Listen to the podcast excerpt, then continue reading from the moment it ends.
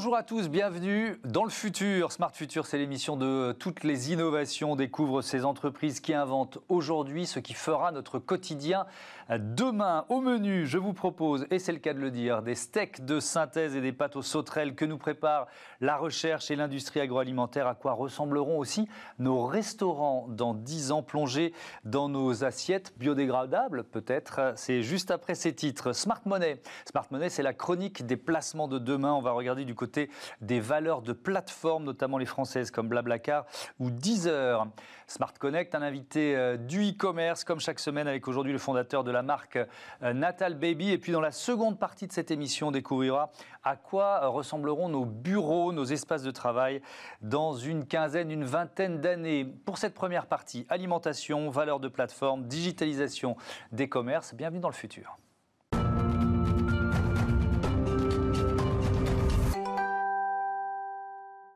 Steak de synthèse et pâte aux sauterelles, est-ce le menu du futur Pour en parler, je reçois Bastien Rabastin. Bonjour, vous êtes euh, le président, le cofondateur avec Clément Cellier de euh, Giminis. Vous allez nous expliquer euh, ce que vous proposez. Et puis avec nous en visioconférence, Clément Fournier. Bonjour, vous êtes rédacteur en chef de youmatter.world. Est-ce que vous m'entendez bien? Un petit test pour démarrer. Eh ben c'est parfait. Merci d'être là vous aussi. Votre mission, Bastien Rabastin, c'est de nous faire manger des insectes et d'aimer ça.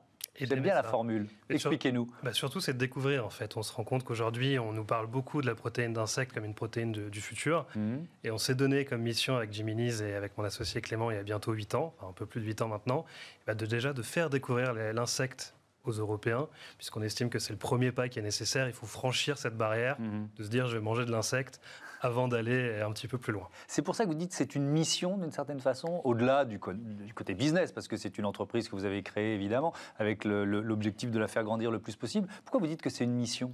C'est une mission parce que dans l'imaginaire et dans notre esprit, manger des insectes, c'est quelque chose de d'inhabituel qui ne se fait pas. Et justement, nous, quand on l'a découvert, on a un peu suivi ce cheminement de se dire, bah, il faut casser cette barrière mentale, psychologique, de se dire, mhm. je vais manger des insectes. Donc, on, sait qu'il y a beaucoup d'avantages, mais les énumérer ne permet pas à un produit de devenir intéressant.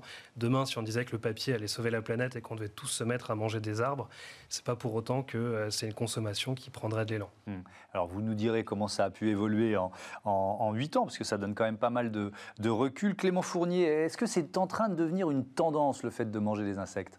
Alors je pense qu'on peut dire que c'est une tendance émergente en tout cas dans un contexte où on cherche de plus en plus à trouver des, alternatives aux protéines animales classiques euh, dont on sait maintenant qu'elles sont assez polluantes, qu'elles consomment beaucoup de ressources et qu'en plus on surconsomme en termes de santé, ce qui n'est pas forcément idéal. Alors on voit déjà qu'il y a des protéines alternatives qui se développent, notamment les protéines végétales, qu'il y a de plus en plus d'offres là-dessus. Et parmi ces offres de protéines alternatives, il y a aussi évidemment les insectes. Il y a de plus en plus d'acteurs qui se mettent sur ce, sur ce créneau-là. Euh, il y en a aussi qui essayent de, donner à manger des insectes au bétail, par exemple, pour limiter son, impact environnemental. Donc oui, je pense qu'on peut dire que c'est une tendance émergente. Après, il y a quand même plein de questions en suspens, parce que c'est une filière qui commence à peine à structurer. Euh, c'est légal de vendre des insectes officiellement que depuis quelques mois en France, euh, à cause des, un peu des lourdeurs administratives. Et, surtout, comme on le disait juste avant, il y a une vraie question culturelle. C'est autant en Afrique, en Asie ou en, Amérique du Sud, on, mange des insectes assez régulièrement euh, traditionnellement, même si ça se perd avec la mondialisation de l'alimentation, autant en Europe ou dans les pays occidentaux, c'est quelque chose qui est beaucoup plus difficile à faire passer. Et on a quand même plusieurs sondages menés dans des pays occidentaux justement qui montrent qu'aujourd'hui, il y a encore beaucoup de consommateurs qui, s'ils sont prêts à essayer une fois ou à goûter, sont pas encore prêts à passer le cap d'en mettre régulièrement dans leur assiette. Donc voilà, c'est une tendance qui émerge, mais on peut pas dire pour l'instant que ce soit un game changer encore vraiment de, l'alimentation, mais peut-être que ça viendra. Donc tendance émergente. Je reprends des, euh, chiffres que vous donnez sur votre site euh, euh euh plus de 2000 espèces comestibles différentes. Euh, alors, je ne suis pas rentré dans les détails, mais j'ai retenu, moi, riche en vitamines et en protéines. Et effectivement, ce que disait euh, euh, Clément Fournier à l'instant, 2 milliards de personnes qui en consomment dans, le monde. Donc, il y a cette dimension culturelle. Est-ce que vous réussissez petit à petit, ça fait 8 ans que vous existez, à, casser ces réticences? Bah, c'est le but, hein. c'est le but, c'est justement la logique d'être sur le marché depuis longtemps, c'est qu'on aborde différentes façons. C'est quoi vos produits? bah, Nos produits, on va dire qu'on peut les départager en deux grandes catégories. Mmh. L'insecte entier, qui va être pour les gens qui ont envie d'avoir une expérience, je dirais, en voyant le produit, qui peut s'expliquer par bah, si vous n'avez jamais mangé une pomme, vous aurez peut-être envie de commencer par la pomme avant d'aller sur une tarte aux pommes ou une mmh. compote. Puis les gens qui sont persuadés de justement de ce que vous venez de citer, à savoir les intérêts nutritionnels du produit mais qui sont tellement rebutés par l'aspect du produit qu'ils ne le mangeront que s'ils ne le voient pas. Et donc là, on est sur de la poudre d'insectes, euh, qui reste de l'insecte entier aujourd'hui, mhm. mais qui est réduit en poudre et qui est invisible dans les produits, par exemple dans des granolas, dans des bars, où vous allez manger vos céréales qui ont la même tête que d'habitude, quasiment le même goût, puisque le, goût mhm. d'insecte est très dur à, je dirais, à déceler au milieu de, du granola, mais qui ont un intérêt nutritionnel et écologique différent. Euh, des pâtes aussi, des, parce que je disais pâtes aux sauterelles, on y est quand même, c'est des pâtes aux synthèques. Donc les pâtes, c'est quoi? La poudre est intégrée à, la pâte, donc on, a les protéines, il euh, n'y a pas besoin de rajouter des protéines. On remplace une partie de la farine euh, par de la poudre d'insectes. Donc ça ressemble à une pâte. Hmm. la France, pays de la gastronomie, moi, je me suis dit, en, quand je suis allé sur votre site, que j'ai regardé et que j'ai commencé à, à, rentrer dans votre expérience, je me suis dit, ça ne doit pas être le, pays le plus facile pour imposer, euh, pour imposer ou pour tenter de, faire changer les mentalités sur, euh, sur la consommation d'insectes. Et pourtant, et pourtant, justement, la France, pays de la gastronomie, fait qu'on mange beaucoup, beaucoup de choses différentes. Oui, ah, ça c'est intéressant. C'est toujours une façon Donc, de peut-être une ouverture d'esprit un, peu, un peu plus large. Un peu plus large, où mmh. on est capable de, bah, de passer de, euh, des huîtres à plein de choses différentes. Et c'est toujours une façon dont on présente les choses. Si mmh. demain on vous dit bah, je, je, mange des ovules de poule tous les matins, ça fait bizarre. Par contre, euh, si vous dites je me fais une omelette avec des œufs avant de partir au boulot, ça choquera personne. Mais euh, je suis d'accord avec. C'est de la sémantique. Voilà, c'est de la sémantique. Mais je suis également tout à fait d'accord avec ce que disait Clément. Ça reste une tendance émergente aujourd'hui. Euh, ça serait mentir que de dire qu'on a des consommateurs qui mangent ça matin, midi et hmm. soir. Et c'est de toute façon pas le but de notre, de notre mission. Euh, on est là pour justement commencer à insérer ça comme une possibilité, une alternative parmi tant d'autres à notre bol alimentaire. Hmm. Parce que euh, Clément Fournier, je reviens vers vous, on n'aura pas forcément le, choix. Euh, comment vous imaginez-vous notre, notre alimentation, allez, je vais dire dans 20 ans? Moi, je pense que l'alimentation aujourd'hui, elle est en train de se structurer autour de deux grandes tendances qui sont parfois un petit peu contradictoires l'une avec l'autre. La première, ce serait qu'on va de plus en plus aller chercher des choses innovantes, des, nouvelles pratiques. Alors là, on parle des insectes, mais on parlera sûrement après euh, de la viande de synthèse ou euh, voilà, des, fermes verticales, des choses comme ça très innovantes euh, pour pallier aux problèmes de l'agriculture d'aujourd'hui. Et d'un autre côté, on a une autre tendance qu'on a bien vu pendant le confinement, c'est la volonté d'aller de, de, retourner en fait à quelque chose de très artisanal, très fait maison, très naturel. Euh, je pense que l'alimentation va beaucoup être tiraillée entre ces, deux, ces deux tendances-là, comme on le voit un peu dans la gastronomie, où on a d'un côté une gastronomie moléculaire très technique qui se développe, et de l'autre côté une, gastronomie très locale, très proche du terroir. Et au milieu de ça, les, produits comme les insectes, euh, ils peuvent avoir une place à jouer, euh, parce qu'en fait, ils, sont un produit innovant pour nous, mais ils sont aussi un produit traditionnel dans d'autres cultures. Donc, quelque part, il y, a, sûrement une place à trouver pour, ces, pour mmh. ce type de produit-là. Le, steak de synthèse dont vous parliez, euh, quels sont les pays en point? Je disais qu'Israël est un des pays qui, euh, travaille beaucoup sur, euh, sur, ce, sur ce produit oui, je crois qu'il y, a Israël, il y a évidemment les grands pays de, recherche scientifique que sont les États-Unis notamment. voilà, il y a plusieurs laboratoires qui travaillent là-dessus, mais pour l'instant, c'est vraiment quelque chose de très émergent. C'est encore très très cher de, faire de la viande de synthèse. Euh, est-ce que c'est quelque chose que les consommateurs vont vouloir euh, adopter? C'est aussi une question qu'on peut se poser. donc il y, a encore plein de questions là-dessus. Et c'est vrai qu'il y, a des pays qui sont en pointe, notamment dans le monde anglo-saxon, euh, notamment Israël. Euh, il faut un peu attendre de voir ce que ça va donner en fait toutes ces, toutes ces recherches-là, le temps que ça, que ça, mûrisse en fait ces technologies.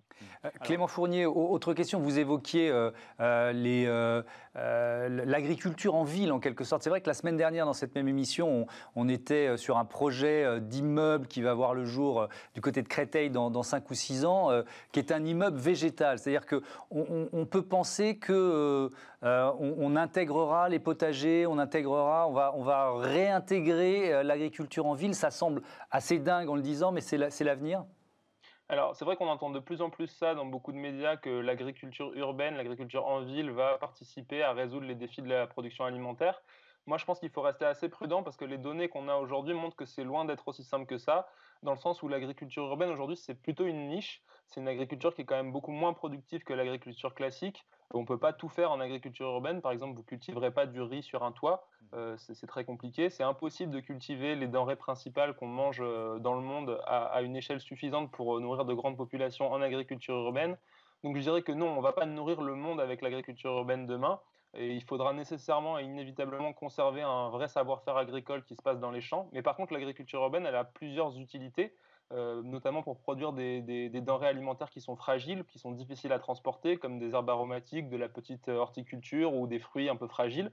Ça permet de remettre de la biodiversité en ville et ça a un autre atout si c'est fait de façon communautaire, c'est de permettre aux urbains de reavoir un contact avec la nature et de reavoir un contact avec la production agricole qu'on a beaucoup perdu et, ça, culturellement, euh, écologiquement, ça, peut être intéressant. Mais voilà, c'est, pour l'instant, c'est, quelque chose qui, devrait rester assez limité parce qu'il y a aussi d'autres challenges en fait que de faire de l'agriculture en ville, euh, en ville euh, notamment comment on loge les gens, comment on produit, produit de l'énergie. Donc l'agriculture, c'est qu'un de ces défis-là et elle ne prendra pas, à mon avis, une place décisive en ville, l'agriculture, dans les prochaines années. Elle, elle va se développer, mais peut-être pas tant que ça. Aujourd'hui, d'ailleurs, on voit que les les, acteurs qui proposent des produits faits euh, en agriculture urbaine, ils sont encore très chers. Euh, des fraises qu'on trouve dans les supermarchés parisiens à 20 euros le kilo, c'est quand même hors budget pour beaucoup de gens, donc ça reste un, produit de niche. Mmh.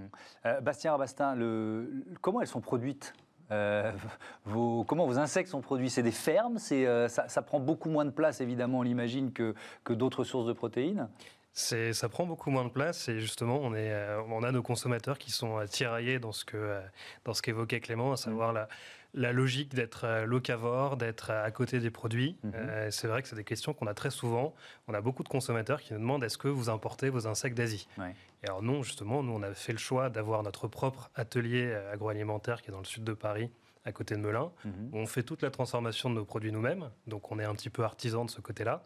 Et l'élevage des produits, ça par contre, on le laisse à des gens qui sont bien plus expérimentés.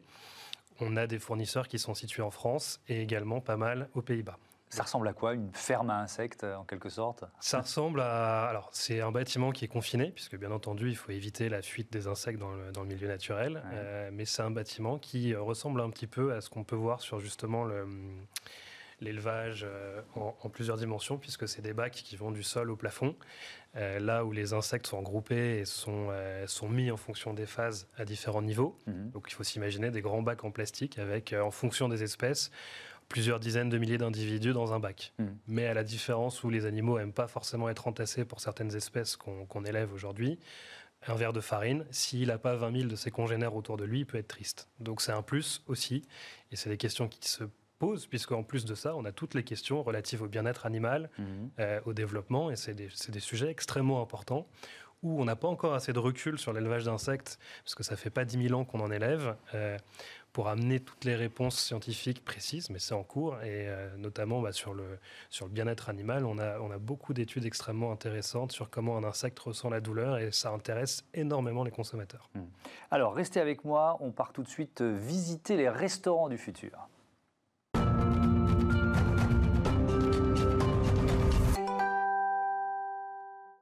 Bienvenue dans les restaurants du futur et c'est euh, Olivia Hieredobry qui nous fait euh, visiter. Bonjour euh, Olivia, vous avez fait le tour des dernières innovations, c'est ça?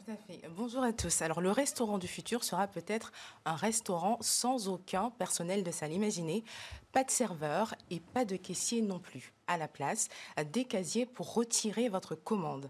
Un peu comme quand vous retirez un colis d'un casier connecté.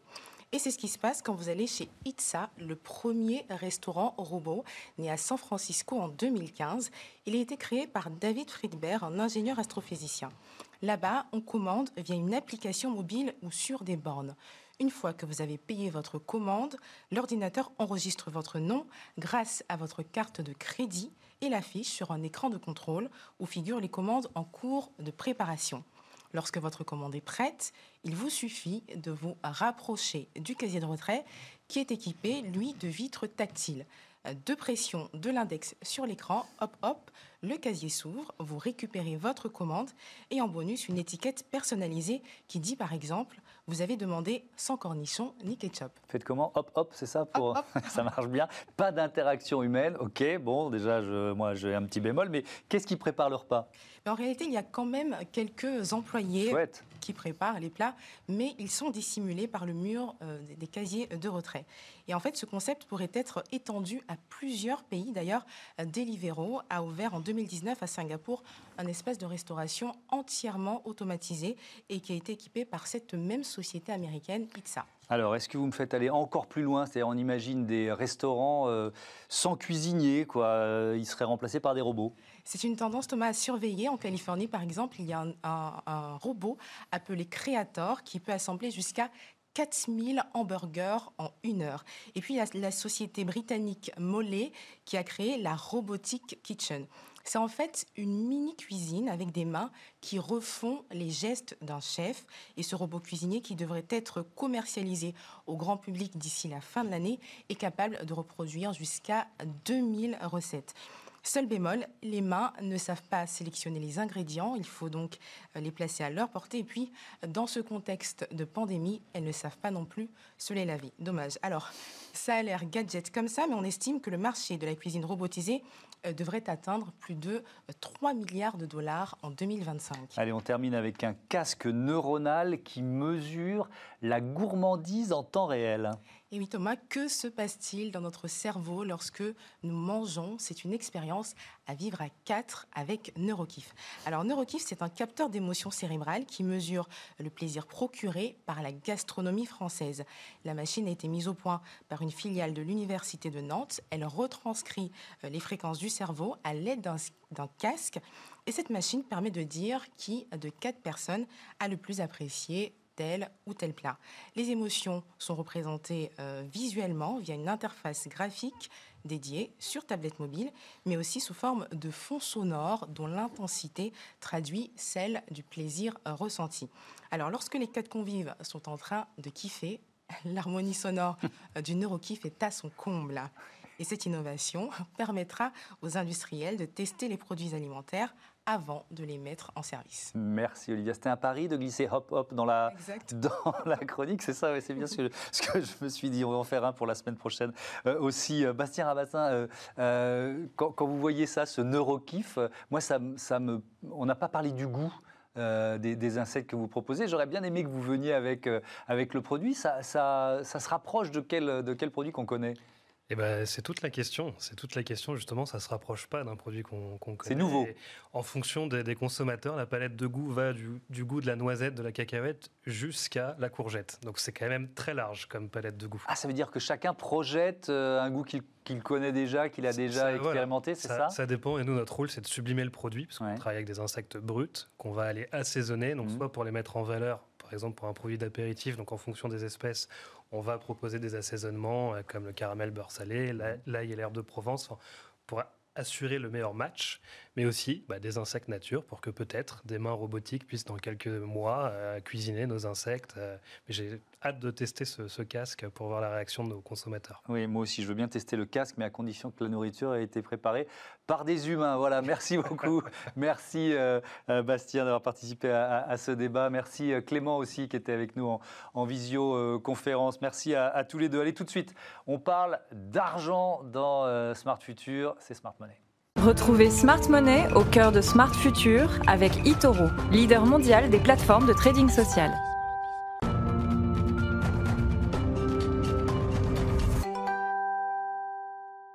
Smart Money avec euh, Antoine Fraisse-Soulier, euh, responsable de l'analyse des marchés chez eToro France. Bonjour. bienvenue euh, de nouveau sur ce plateau avec un zoom donc sur les valeurs de plateformes les plus connues dans le monde. On va citer Uber, on va citer Airbnb un développement évidemment fulgurant et surtout, euh, Antoine, un, un, modèle économique qui est différent. Oui, tout à fait. C'est vrai que le, modèle économique euh, traditionnel hein, des entreprises euh, s'articule autour de, séquences qui sont bien connues. On va commencer par la, conception, mmh. ensuite ce sera la production, la commercialisation et enfin la, consommation. Dans le modèle économique des plateformes, euh, le numérique permet de remplacer certaines séquences justement. Mmh. Et, c'est vrai que la création de valeur n'est plus du tout la même. C'est-à-dire que détenir des actifs a moins de valeur que l'interaction ou même la, collecte de données. Pour illustrer mon propos, je vais prendre l'exemple d'Uber. Uber, c'est la société, euh, la plateforme par, par excellence. Mhm. Euh, Uber ne, ne possède pas de, de, de véhicules. Uber met en relation eh bien, euh, à peu près une, une dizaine de millions d'utilisateurs avec à peu près 500 000 chauffeurs. Mhm. Et, euh, et surtout, Uber interagit avec des banques, avec euh, des sociétés euh, de- d'exploitation de, de la sécurité routière, Ouais. avec des réseaux sociaux. Des systèmes de Des paiement. systèmes de paiement, Ouais. exactement. Et du coup, euh, finalement, la, la création de valeur vient finalement de cette interaction qui génère de la collecte de données. Donc De- ce sont les données qui créent la valeur. Oui, exactement. D'accord. Euh, qui sont les acteurs? On a cité Uber, il y en a d'autres. Oui, bien sûr. Il y a également Airbnb, bien Ouais. sûr, que, que tout le monde connaît. Airbnb, pareil, ne, ne possède aucun bien, mais elle met euh, en interaction eh bien, euh, des, des logements. hein. Il y a plus de 7 millions de logements sur la plateforme, Ouais. avec à peu près, euh, une, à peu près 150 millions euh, de, de voyageurs. Mm. Alors, euh, effectivement, pendant la crise, il y avait euh, bien sûr le- la société a un petit peu moins bien fonctionné, mais Bien mais, euh, mais ce qu'il faut savoir, c'est que déjà, il y a deux, le- la, la France est le deuxième marché d'Airbnb. Ma- La France est vraiment un pays très touristique. Et euh, Airbnb devait être introduit en bourse euh, eh bien, en, début d'année. Mhm. Finalement, ça a été reporté à- au mois de décembre avec une valorisation quand même deux fois moindre pour Airbnb. Autour de 18 milliards de 18 dollars, c'est ça aujourd'hui. La France, les, les entreprises de plateforme. Alors en France, les plus connus, euh, ça va être Blablacar, euh, ça va être également Le Bon Coin et Deezer. Alors Blablacar, c'est le leader mondial du covoiturage, 87 millions euh, d'utilisateurs. Euh, ensuite, on va trouver euh, eh bien Le Bon Coin. Alors Bon Coin, c'est pas vraiment français. Euh, la société mère, c'est une société norvégienne, Ouais. mais Le Bon Coin correspond à, à 50% du, euh, du chiffre d'affaires Mhm. de cette société, 1,8 milliard de valorisation. Ouais. Et enfin Deezer, Deezer, c'est quand même la troisième plateforme de musique en ligne au monde après Spotify et Apple Music. Mhm. Et il y a à peu près 18 millions d'abonnés payants sur, sur Deezer. Et une valorisation. ils, ils- ils essayé d'entrer en bourse, Oui, tout non, à fait. Deezer En 2015, il y a Ouais. eu une introduction qui a échoué en bourse. Les conditions de marché n'étaient pas vraiment réunies. Mhm. Et, euh, et on est une sur une valorisation à peu près d'un milliard de- d'euros pour, pour Deezer. Alors, c'est toujours euh, le moment qu'on attend dans votre chronique, Oui. la- la- la- l'avenir euh, voilà, de, de- de ces valeurs-là, de ces valeurs de plateforme, de ce secteur, on va dire. Alors, c'est vrai que le- le- le- le- l'avenir pour ces valeurs euh, est parsemé d'embûches. Mhm. On l'a vu notamment avec, avec Uber, mais il est quand même, il continue de progresser. C'est vrai que le développement ultra rapide de, ces, de ces sociétés bien suscite quelques interrogations et même des, des, et même des, euh, des, comment dire, des, des mesures, de nombreux conflits en fait. hein. on l'a vu avec, euh, avec Uber notamment. Mhm. Mais euh, c'est vrai que le monde est en train de se digitaliser. Euh, il est difficile d'envisager un autre mode de fonctionnement euh, dans le, dans le monde productif. D'ailleurs, c'est Elon Musk hein, qui a, comparé sa société à une plateforme. Et euh, il a bien vu que Tesla, c'était effectivement fabriquer euh, des véhicules électriques, mais Mhm. c'était également aussi eh bien, comment comprendre comment ses, ses clients fonctionnaient, comment, quelles étaient leurs habitudes, etc. Et de, à la fin de collecter des données. Et Oui, parce que face à lui, il y a, il y a, par exemple Google, la oui, Google Car. tout à fait. Tout Et donc fait. il y a cette, cette maîtrise de, de- de la donnée. Donc Oui. il se dit, il faut que j'aille dans cette direction-là. Oui, oui, ça tout à fait. C'est vrai que en fait, la, la donnée, c'est vraiment le nerf de la guerre. Ouais. Et c'est pour ça. Et c'est vrai que euh, Tesla collecte énormément de données. Et, et c'est pour ça qu'il y a une valorisation et une, une- un, un- comment dire un, un raz-de-marée sur, Mm. euh, sur les actions Tesla qui, a, qui progressent hein, de plus de 500% de- depuis le dé- début d'année en bourse. Ouais. Et on peut imaginer que d'autres secteurs se plateformisent. Le mot Oui. n'est pas très joli, mais Alors oui, c'est vrai que euh, vous savez qu'en France, on parle de l'ubérisation de l'économie. On pourrait parler de la plateformisation euh, de l'économie. Il y a énormément de secteurs qui sont plateformisés. Il y a euh, notamment donc la musique, euh, les médias, l'hôtellerie, la distribution et, la, et, la, et les transports. Et on peut imaginer que tous les, tous, tous les marchés, tous les secteurs se, se, se plateformisent dans le, dans le temps. Merci beaucoup. Merci Antoine. À très bientôt euh, sur ce plateau. À bientôt dans, dans Smart Future. Allez tout de suite, comme promis, plonger dans le monde du e-commerce. C'est Smart Connect. Retrouvez Smart Connect au cœur de Smart Future en partenariat avec Cdiscount.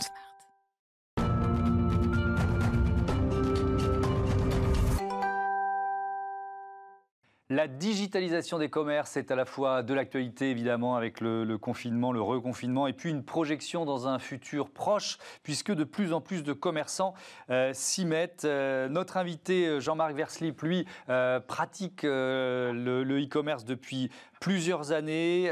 Bonjour, vous êtes avec nous en visioconférence des Sables d'Olonne. Vous êtes le fondateur, le président de Natal Baby. Vous proposez quoi? Des vêtements, des accessoires de, de puériculture, c'est ça? Voilà, on fabrique euh, des articles pour euh, bébés, donc de la puriculture, et aussi des, articles pour la maman et en général les femmes.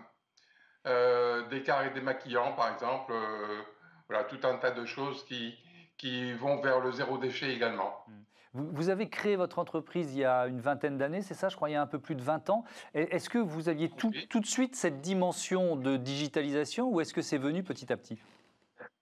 Non, c'est venu petit à petit au fur et à mesure que la technique euh, nous a proposé des, des, choses à faire.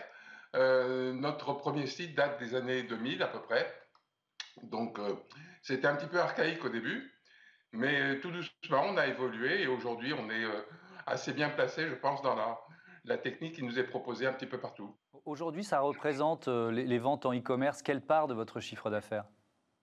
On fait à peu près 70% du chiffre pour l'année 2019 et c'est bien parti pour 2020 également.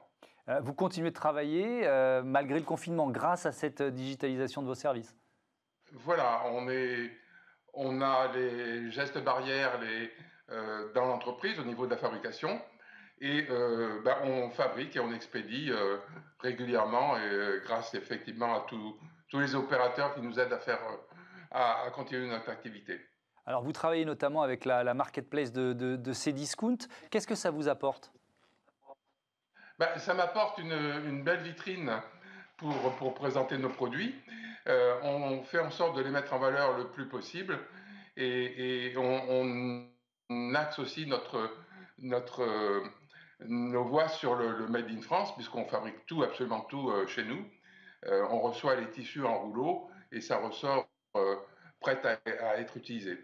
Alors, cette émission s'appelle Smart Future. Donc, si on se projette un peu dans le futur, euh, comment vous imaginez l'avenir du monde du commerce? Il passe forcément par euh, la digitalisation. Il n'y a, pas d'autres options pour vous? Ou alors, au contraire, il y aura toujours une cohabitation euh, du physique et du digital? Je pense qu'il y aura toujours une cohabitation de toute façon. L'un ne va pas sans l'autre. il est impensable qu'il y ait des centres-villes qui soient complètement morts. Euh, donc, c'est la cohabitation des uns et des autres. Je pense que le petit commerce va se mettre lui aussi à la digitalisation. Euh, et, voilà, c'est une cohabitation qui est évidente. Mais la digitalisation, euh, il y a des aides gouvernementales, il y a un plan pour ça. pourquoi? Parce que certains ont des réticences, c'est pas forcément dans, la, dans les habitudes, dans l'ADN ou même la culture de certains commerçants? Peut-être, mais ils n'ont jamais été euh, confrontés à ce genre de, problème, donc ils s'y mettent euh, forcés euh, en ce moment, mais je pense que ça va se généraliser tout doucement et, tout le monde y trouvera son compte un jour ou l'autre. Il y a les gros groupes et il y a les plus petits, mais il y a des, je pense qu'il y a des, associations, des, fédérations qui vont aider tous ces commerçants et je pense que tout le monde y trouvera son compte un jour ou l'autre. Comment vous, vous imaginez l'avenir de votre marque, Natal Baby? Ah, bah avec euh, un, beau ciel bleu, bien sûr. Euh, on a été précurseur dans pas mal de domaines et, je pense que ça continuera. Euh, il faut innover, il faut être précurseur, il faut aller d'avant tout le temps, tout le temps, tout le temps. Donc, s'investir d'une manière du personnel, des moyens de fabrication il faut toujours être à l'avant. C'est quoi votre prochaine innovation Vous l'avez déjà en tête?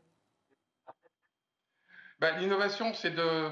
Oui, il y a des, produits que j'ai en tête, je ne vais pas les nommer.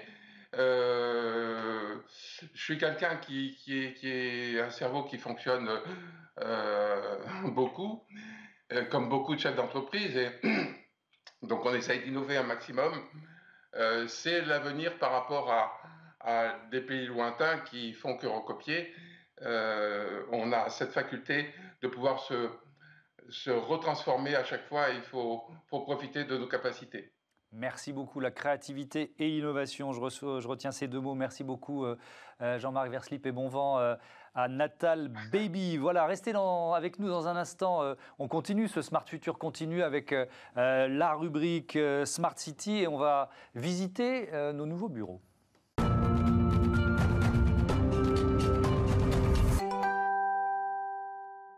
La seconde partie de ce Smart Future, vous connaissez le principe de l'émission, on découvre dès aujourd'hui les innovations qui feront notre quotidien demain. Avec euh, au sommaire de cette demi-heure, Smart City avec une visite de vos, de nos nouveaux bureaux, ergonomie, espace par salarié, domotique, télétravail.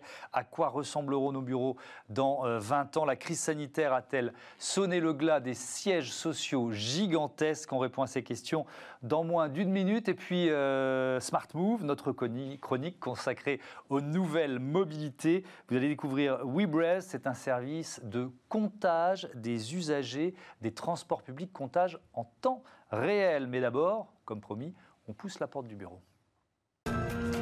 Smart City vous est présenté par SEAT. Quels bureaux, quels espaces de travail construire euh, aujourd'hui pour les 20, les 30 prochaines années? C'est le défi des architectes que je reçois dans Smart City. Bonjour Alexandra Villegas, bienvenue. Vous êtes la directrice de Studios et, euh, avec nous également euh, en visioconférence. Je salue Mariano Efron. Bonjour Mariano Efron de Architecture Studio. alors quand je dis 20 ou 30 ans, Alexandra Villegas, quelle est D'ailleurs, la durée de vie des bureaux qu'on construit aujourd'hui, est-ce qu'elle est de plus en plus courte? Vous voyez ce que je veux dire? C'est-à-dire que la configuration va forcément changer rapidement.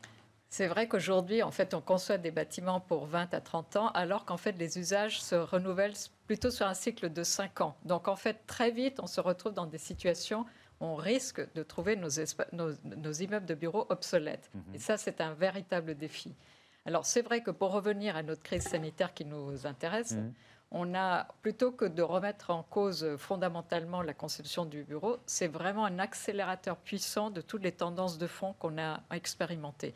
avec transformation de, digitale, mhm. avec l'arrivée sur le marché des nouvelles générations, les, les usages se sont beaucoup transformés et on ressort de cette crise avec une véritable conscience écologique, il faut le dire, et probablement une recherche de sens et un meilleur équilibre entre la vie professionnelle et la vie privée. Et ça, ça a des énormes conséquences. Et on pourra détailler euh, euh, ces, conséquences évidemment pendant, euh, pendant ce débat. Mariano Efron, ça veut dire qu'il faut concevoir les, les, bureaux que vous vous apprêtez à construire là aujourd'hui ou dans les prochaines années différemment, beaucoup plus modulables, si j'ose dire?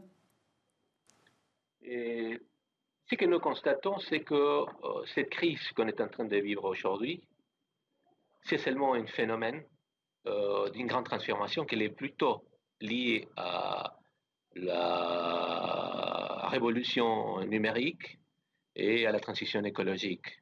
Nous pensons qu'il euh, y a des choses euh, sur lesquelles on travaillait depuis très longtemps. Et, et on pense qu'on a la responsabilité de concevoir des bâtiments qui ont une grande capacité, une grande résilience, a une grande capacité de transformation.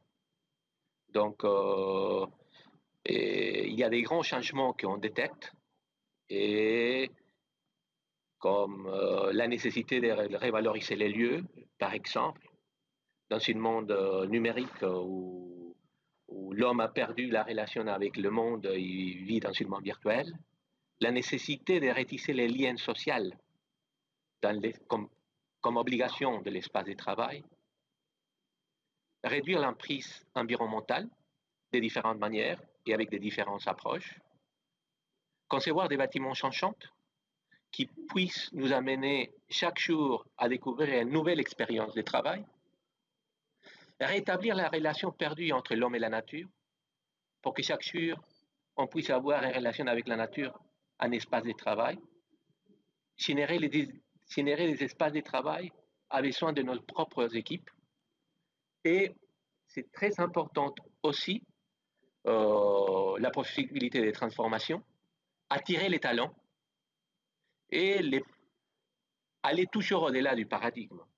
Alors je, vous interromps parce que ça, fait beaucoup de défis à, relever. C'est intéressant tout ce qui rentre dans la réflexion d'un architecte quand il, quand il construit un, nouveau bâtiment. Alors je vais être beaucoup plus basique d'une certaine façon, Alexandra Villegas.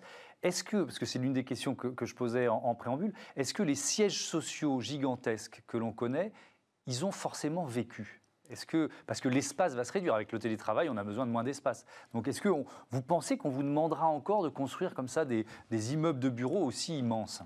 Alors, effectivement, force est de constater, on, estime effectivement qu'on va avoir une diminution des surfaces globalement euh, des, bureaux. Mais euh, je pense que le bureau n'est pas mort, mais il va devoir se réinventer fondamentalement pour attirer justement euh, des, nouvelles façons de travailler.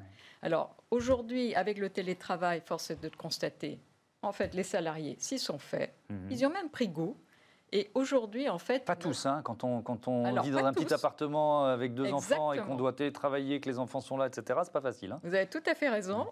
Euh, mais ils se sont dit peut-être qu'il y a quelque chose à trouver entre un meilleur équilibre entre la vie professionnelle et la vie privée. 100% d'accord. Néanmoins, on, est en train de réfléchir. Alors, pourquoi, pourquoi aller au bureau hein, Et pour y faire quoi? Donc, fondamentalement, en fait, il va falloir trouver des. des réenchanter, je dirais, le bureau. Mmh.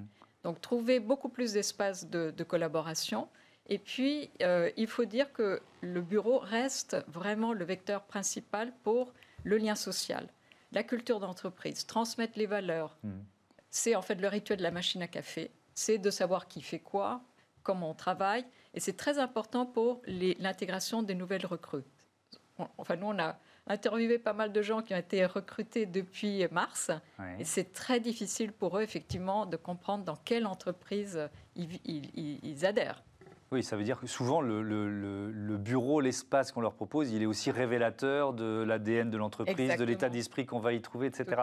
Je voudrais revenir, vous avez employé le terme euh, réenchanté, Mariano Efron disait d'avoir de, un sentiment de, nouveauté, de changement, mais ça, ça veut dire quoi concrètement? C'est-à-dire que moi j'arrive, je ne vais pas forcément trouver le même bureau tous les jours. Alors, il y a déjà des, sièges d'entreprise qui, euh, euh, voilà, qui, qui, font que chacun a son matériel, son ordinateur, et puis deux, trois trucs dans un box, et puis on, on change de, on change d'espace tous les jours. C'est ça l'idée? Alors, on a deux choses. on a deux choses. D'une part, au niveau global, en fait, le travail ne va plus se faire euh, être cantonné vraiment au bureau, puisqu'on va travailler au bureau, à la maison.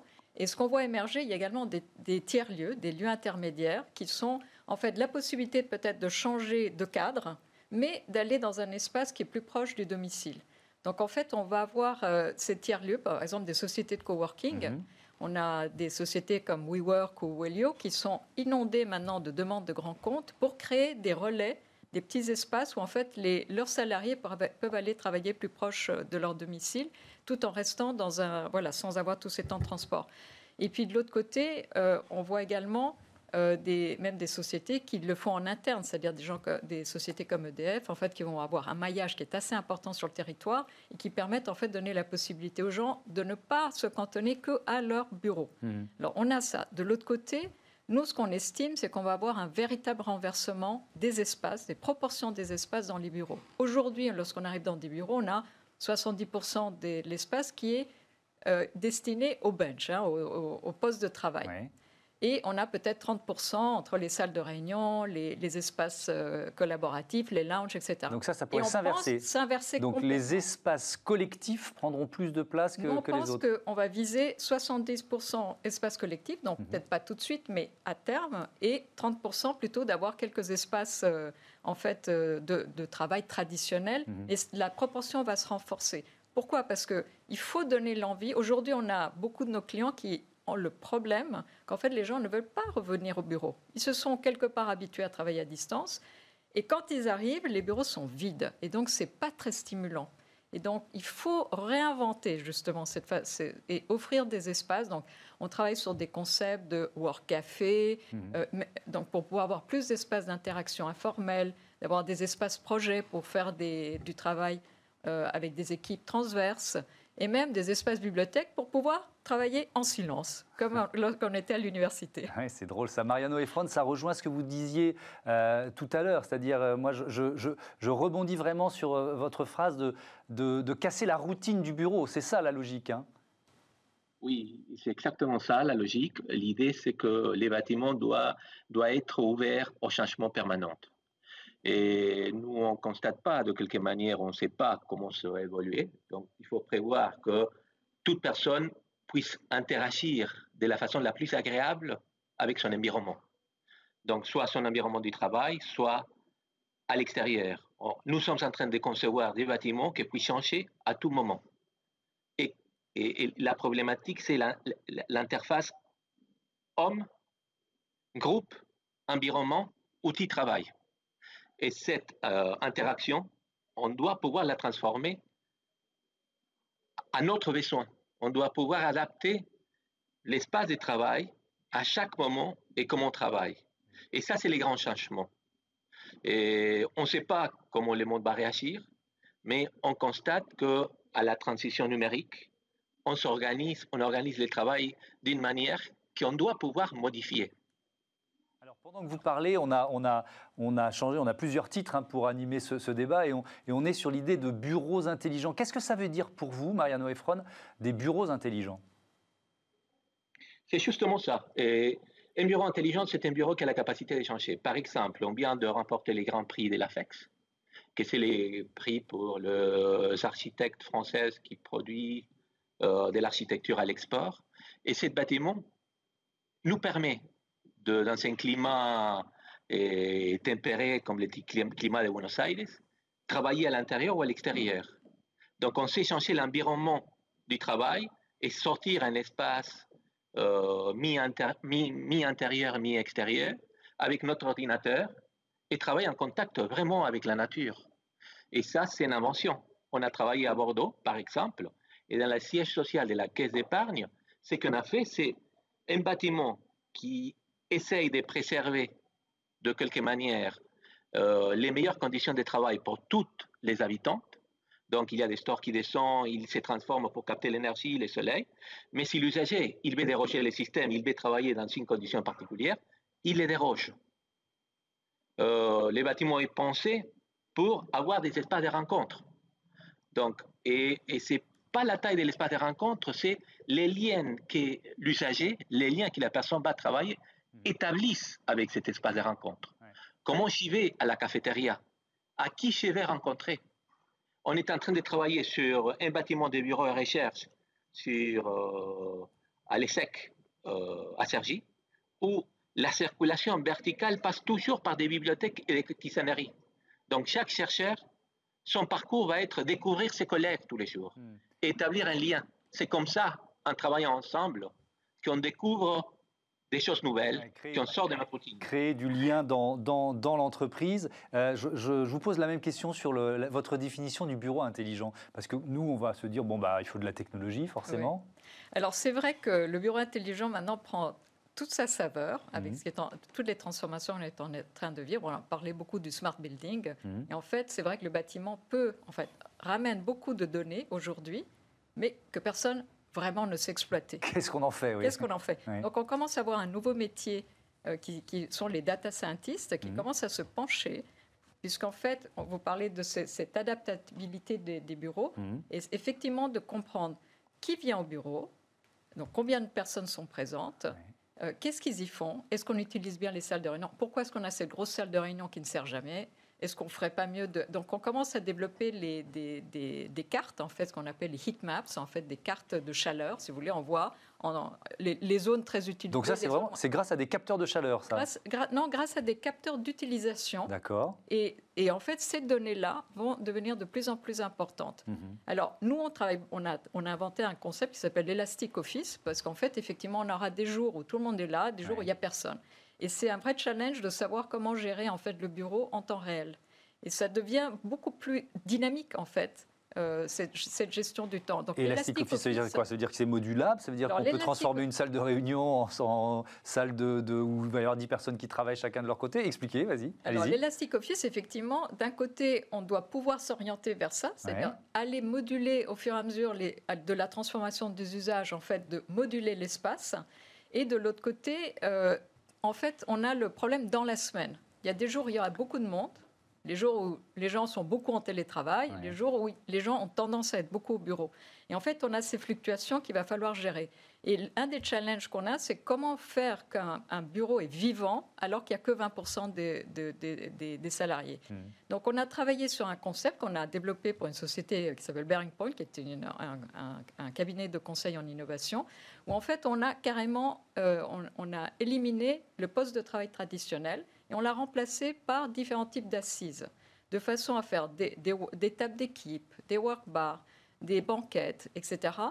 Et en fait, soit qu'on soit 20 ou 60 personnes dans l'espace, c'est un espace d'équipe et on se sent toujours confortable. C'est-à-dire qu'on arrive à gérer dans la semaine, en fait, mhm. cette fluctuation pour garder en fait ce confort. Il n'y a rien de plus terrible que d'être dans un, un espace du bureau vide, on se sent hyper déprimé. Oui, c'est vrai. Alors, je vais, je vais parler, il nous reste un peu plus de cinq minutes, de, de sécurité et peut-être plus précisément de sécurité sanitaire. Malheureusement, on est en plein dans, ce, dans cette thématique-là. Euh, Mariano Efron, est-ce qu'il faut penser les bureaux du futur en se disant des crises comme celle que l'on vit depuis euh, euh, plusieurs mois, il y en aura d'autres? C'est-à-dire peut-être, j'en sais rien, je, réfléchis tout haut, mais des, des sas d'entrée qui permettront de savoir si quelqu'un est porteur d'un virus ou pas. Cette idée est peut-être absurde, mais est-ce que vous intégrez ce genre de réflexion? Certainement, la, grande problématique, c'est les grands dilemmes. Euh, de quelque manière, euh, on, pensait toujours, que, depuis quelques années, que les problèmes euh, attirer, attirer des personnes à l'espace de travail, c'est générer du contact. Et aujourd'hui, il s'avère que les contacts, c'est la contamination. Donc, on devrait être beaucoup plus euh, beaucoup plus attentif à générer toutes les mesures sanitaires euh, pour générer ces bâtiments. Et qu'on les fait depuis très longtemps, mm. mais qu'aujourd'hui euh, génère des gros problématiques. C'est ainsi qu'on met en crise certaines situations qu'on pensait très importantes avant. Toute l'idée des flex office. Oh, c'est une idée qui est un petit peu plus discuté aujourd'hui parce qu'il y a une connotation de cette idée de flex office de contamination. Il y a une idée de, euh, oui, de, de, mélange, euh, donc de, non-contrôle hmm. des flux. Donc, euh, je vous interromps, pardon, Mariano Efron, mais en fait, le bureau, il doit pouvoir servir quand on est en période où tout va bien et quand on est en période euh, euh, d'épidémie. Alors, par exemple, là encore, hein, ça veut dire quoi? Ça veut dire des, des, plexiglas amovibles qui viendraient seulement dans ces, dans ces moments-là? Comment on peut penser un bureau pour qu'il s'adapte à la période où tout va bien et à la période où on est en crise? Vous avez tout à fait raison, il faut pouvoir jongler entre les deux parce que je pense que ce ne sera pas notre, notre première, mmh. dernière euh, crise sanitaire qu'on va vivre. Donc il faut, ce qu'on voit également dans les tendances de fond, c'est qu'on revient aux fondamentaux, par exemple de l'architecture bioclimatique. Pouvoir ouvrir une fenêtre, pouvoir aérer, hmm. pouvoir avoir beaucoup plus d'espace vert. Hein. le contact avec la nature, on voit les tours vertes, les jardins suspendus, l'accès aux terrasses. Je pense que tout, la qualité de l'air va devenir cruciale et ça, il y a beaucoup de recherches qui est faite là-dessus et on, en fait, il faut faire des bâtiments, voilà, qu'on puisse aérer correctement, gérer les flux. Euh, donc, je ne suis pas d'accord avec mon collègue qui, bah, se pose des questions sur FlexOffice, parce qu'on pense qu'en fait, ça va en fait aller plutôt dans ce sens-là, mais pas dans le sens. Euh, enfin, il faut gérer les flux justement, hmm. mais pas forcément sur le modèle lui-même. On va pas revenir vers des bureaux euh, fermés, cloisonnés. Ça.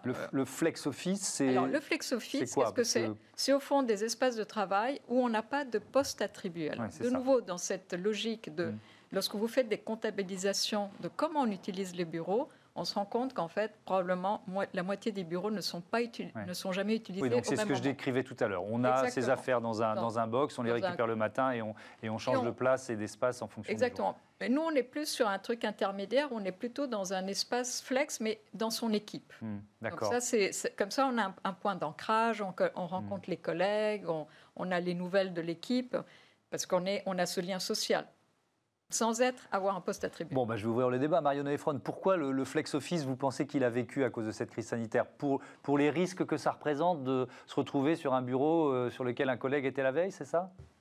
Euh, Oui, parce que la crise sanitaire génère un problème que c'est euh, la nécessité de protection.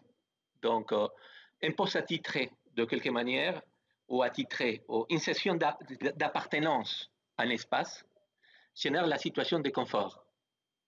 Donc euh, aujourd'hui, il faut générer cette situation de confort. Et, le confort, il est lié à euh, la perception de la personne qui travaille de cette crise sanitaire. Donc il faut créer toutes les situations pour qu'il soit protégé.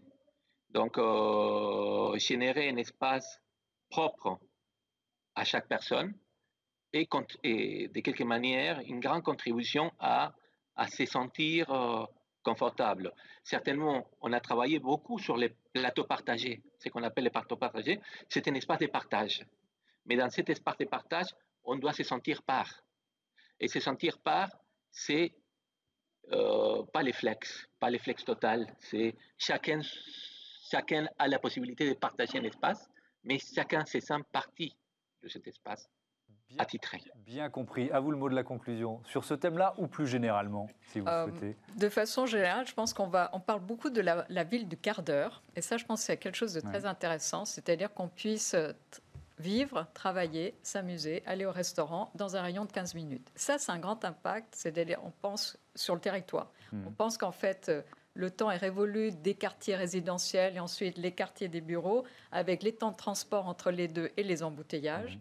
Donc, on va probablement s'orienter vers quelque chose de beaucoup plus intégré au, sein au niveau du quartier avec euh, justement cette proximité de, l'écosystème. La ville du quart d'heure. Merci beaucoup. Merci euh, à, tous les deux d'avoir participé à ce débat qui était euh, passionnant. vous souhaite beaucoup de, de, beaux projets dans les prochains mois. Allez, tout de suite, c'est Smart Move. On se bouge.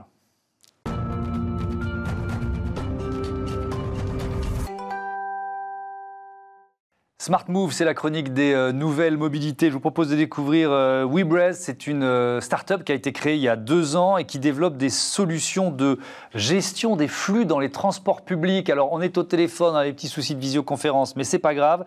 Avec Mathieu Dejeuse, qui est le responsable commercial de, de Et expliquez-nous ce que vous faites. Vous mettez en quelque sorte des capteurs dans nos bus, c'est ça? Exactement. Euh, vous avez tout compris. Donc, euh, solution de gestion intelligente de flux d'usagers dans les transports. Donc on a euh, on a deux parties. On a une partie donc matérielle, donc euh, l'installation de, de, cellules de comptage miniatures à l'entrée des portes des véhicules. Euh, donc on a un système de, de stéréoscopie 3D avec des caméras qui, en embarquant un algorithme intelligent, sont capables de compter les usagers en entrée et en sortie dans les véhicules. et grâce au différentiel de ces entrées et sorties, communiquer une information de charge en temps réel et de manière géolocalisée dans les véhicules. Et donc c'est grâce à cette information de charge euh, qu'on va pouvoir ensuite euh, exploiter cette donnée de comptage au travers d'un logiciel euh, temps réel qui regroupe un certain nombre d'interfaces qui sont mises à disposition sous la forme d'une plateforme pour les collectivités publiques et les opérateurs de transport. Alors, qui, vos clients, ce sont les villes, les opérateurs de transport, c'est ça? Exactement. Donc aussi bien euh, ce qu'on appelle donc les autorités organisatrices de mobilité, euh, donc qui sont les donneurs d'ordre, donc les collectivités et euh, donc les opérateurs et les exploitants de, de réseaux de transport en commun qui sont majoritairement dans des entreprises privées. Qu'est-ce que ça change pour un opérateur de transport? Il, peut, qu'est-ce qu'il qu'est-ce qu'il va faire en temps réel grâce à vos données? Alors l'idée, dans un premier temps, c'est de pouvoir mieux connaître son réseau. C'est-à-dire qu'on on va pouvoir dimensionner représenter, matérialiser et géolocaliser des flux, euh, les flux des usagers. Donc euh, c'est techniquement très compliqué de, de, de, mettre en place et d'opérer un réseau de transport en commun. Euh, les réseaux de transport en commun et les collectivités font face à un certain nombre de problématiques qui sont récurrentes en fait sur, sur les réseaux de, de transport. C'est un petit peu la, la, genèse de notre société. Donc des, des problématiques de surcharge, euh, notamment aux heures de pointe, à contrario aux heures creuses, des véhicules qui peuvent tourner à vide, euh, des problématiques également qui sont liées à, la fraude, au dimensionnement, à la géolocalisation de la fraude sur les réseaux, euh, de maintenance, aussi des problèmes d'exploitation en temps réel, la donnée de comptage au travers de la valorisation que nous, nous en faisons sur notre, notre, logiciel permet de pouvoir pallier un certain nombre de problèmes et donc d'accompagner les autorités organisatrices et euh, les opérateurs de réseaux de transport dans l'optimisation de leurs services, donc aussi bien en termes d'exploitation d'infrastructures que euh, dans l'amélioration de leur offre. Donc, c'est-à-dire mieux dimensionner son offre de réseau de transport en commun euh, et donc pouvoir répondre en fait à, euh, à l'accompagnement des collectivités pour pour les enjeux qui leur sont propres. Il faut savoir que chaque territoire a des enjeux qui sont spécifiques en matière de mobilité euh, et donc, voilà, l'idée est de pouvoir euh, les accompagner dans, dans, dans, la réponse à Mathieu Dejeu, ce côté euh, usager, parce que les usagers, ils peuvent à première vue se dire oh là là, je me sens surveillé. Est-ce que le, les, services, les outils que vous proposez, ça peut aussi améliorer Voilà, alors il y avait les notions de, sécurité, le, le, confort des usagers alors, qu'est-ce que vous entendez par confort d'usage Vous entendez par exemple d'utilisation, confort d'utilisation. donc des réseaux de transport. Oui. Bah, l'idée, c'est justement, oui, de pouvoir faire en sorte que l'offre du réseau soit mieux dimensionnée pour l'usager. Ah Donc, on va vraiment se caler sur les flux réels des usagers, adapter son offre de réseau de transport. Donc, euh, l'idée, c'est de pouvoir proposer euh, des, fréquences, des cadences de véhicules euh, optimales en fonction des flux. l'idée est de pouvoir nous proposer des véhicules avec suffisamment de capacité pour, pour, pour pallier les problématiques de, de, de surcharge aux heures de pointe, mais c'est aussi de pouvoir communiquer de l'information aux voyageurs en temps réel. Aujourd'hui, Webwiz est capable de faire remonter directement sur smartphone des, des où vous pouvez en fait géolocaliser votre véhicule et connaître en temps réel la charge dans ce véhicule. Donc effectivement, l'usage, la satisfaction des usagers euh, s'en trouvera améliorée. Merci beaucoup, merci euh, Mathieu Dejeuse et, et, bon vent à, à donc à cette start-up créée il y, a deux, il y a deux ans. À bientôt sur euh, Bismart. Voilà, c'est la fin de cette émission, fin de ce Smart Future. Vous pouvez revenir en novembre 2020. À la semaine prochaine. Ce programme vous a été présenté par SEAT.